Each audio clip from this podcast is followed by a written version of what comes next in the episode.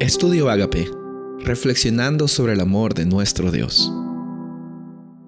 El título de hoy es De la batalla a la victoria. Daniel capítulo 10, versículo 19. Y me dijo, Muy amado, no temas, la paz sea contigo, esfuérzate y aliéntate. Y mientras él me hablaba, recobré las fuerzas y dije, Hable mi Señor, porque me has fortalecido.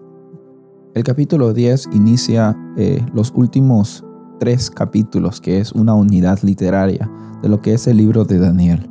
Y en esta introducción, que es el capítulo 10, nos muestra uh, Daniel de que en medio del conflicto que él tenía, en medio de las preguntas que él tenía acerca de la restauración de los judíos, había un Dios que estaba escuchando, había un Dios que estaba dispuesto y había un Dios que también ya tenía la victoria asegurada para su pueblo. Y en este ánimo que Dios que Jesús le da a Daniel, vemos de que Él dice en primer lugar, tú eres muy amado. Muchas personas andan en este mundo viviendo una vida eh, sin significado porque sienten de que no son amados por alguien, que sienten que no son valiosos. Y muchas personas eh, entran en adicciones y en círculos viciosos porque no encuentran el valor que ellos tienen en la vida y sienten de que su vida no tiene valor ante los ojos de otras personas. Pero aquí Dios recuerda a Daniel de que él es una persona muy amada.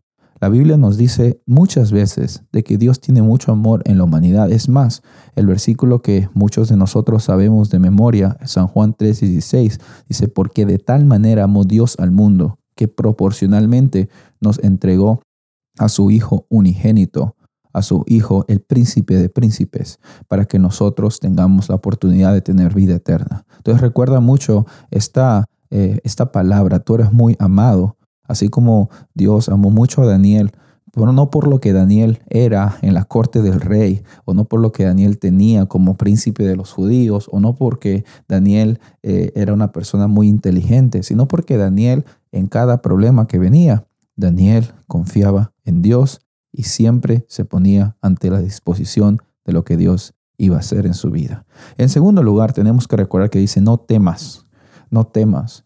Es cierto, hay un contraste muy grande entre Dios y la humanidad, pero en ese no temas también está encerrado que dice, la paz sea contigo, esfuérzate y aliéntate. Y mientras Él habla contigo, así como hablaba con, con Daniel, mientras Dios te habla por medio de tú estudiar la palabra de Dios, por medio de tú dejar de que Dios trabaje en tu vida, vas a ver cómo tu vida también recobra las fuerzas. Si, alguna vez has sentido eh, que has pasado por un momento donde no has comido por mucho tiempo y mientras comías te alimentabas después de un momento de, grande hambre, de grande hambruna, eh, te das cuenta cómo poco a poco recobras las fuerzas. De la misma forma, el alimento espiritual que viene por la palabra de Dios, que viene por la presencia de Dios en tu vida, hace de que tu vida espiritual sea refrescada, sea restaurada momento a momento. Los cambios no son de un día para otro.